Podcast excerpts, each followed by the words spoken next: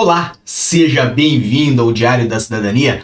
Meu nome é Célio Sauer, eu sou advogado e nós vamos falar de novo sobre a apostila de AIA. Nós vamos falar dessa vez sobre a validade, o prazo de validade dos documentos apostilados. Se você não viu o nosso vídeo de ontem, nós falamos sobre apostilamento, aonde deve ser feito. Então, obviamente, ao final desse vídeo, se você não viu, vá lá, você vai gostar do vídeo que nós fizemos e fique aqui até o final, porque se não tiver uma informação que você não sabia, você pode escrever ali embaixo, hashtag eu já sabia, vou gostar de saber que você já sabia, e se não sabia, Escreva a hashtag eu não sabia, porque eu também vou gostar do seu comentário, graças a esses comentários que nós hoje estamos de novo com esse tema de apostila diária.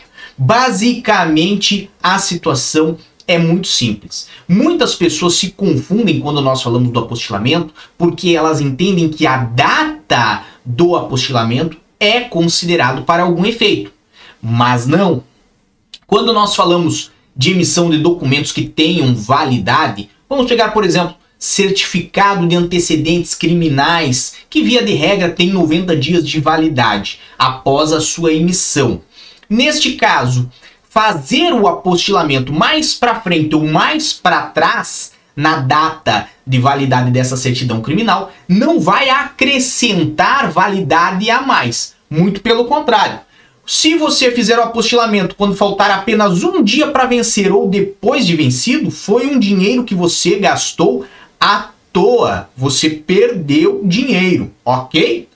Então olha aí o espírito do prejuízo vindo no nosso vídeo e nos visitar como sempre.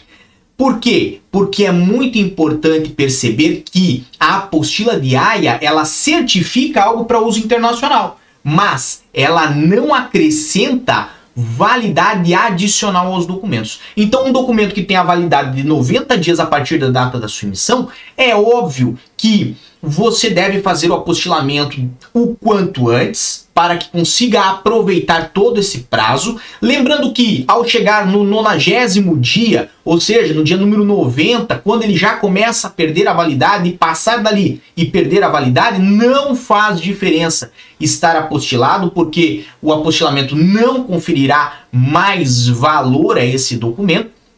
E, obviamente, ele tem que ser apresentado sempre ainda dentro da sua data inicial de validade, aquela indicada lá quando você emite o documento.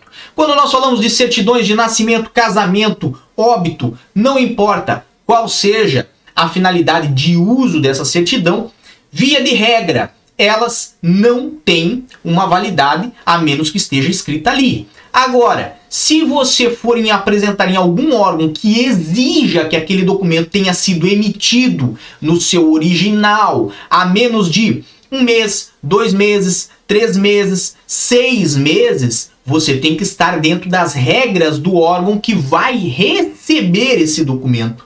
E perceba, temos sempre que lembrar da data de emissão, a data em que o documento foi feito e não a data do apostilamento. Então é muito importante ter atenção que a data em que você apostila um documento não interfere em conceder validade a mais, em ampliar a validade daquele documento. Muito pelo contrário, mantém as regras originais que estão escritas no próprio documento ou então as regras do órgão que for receber esse documento.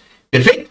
Para mais informações como essa, no meu Instagram, no arroba. Estamos lá todos os dias, hora em hora, sempre encaminhando informações para você. E obviamente se inscreva aqui no canal, fique conosco. E, como sempre, desejo a todos muita força e boa sorte. Um grande abraço. Por enquanto é só. E tchau. O que você acaba de assistir tem caráter educativo e informativo. Compõe-se de uma avaliação genérica e simplificada. Agora, se você quer saber de fato como as coisas são, você vai ter que ler.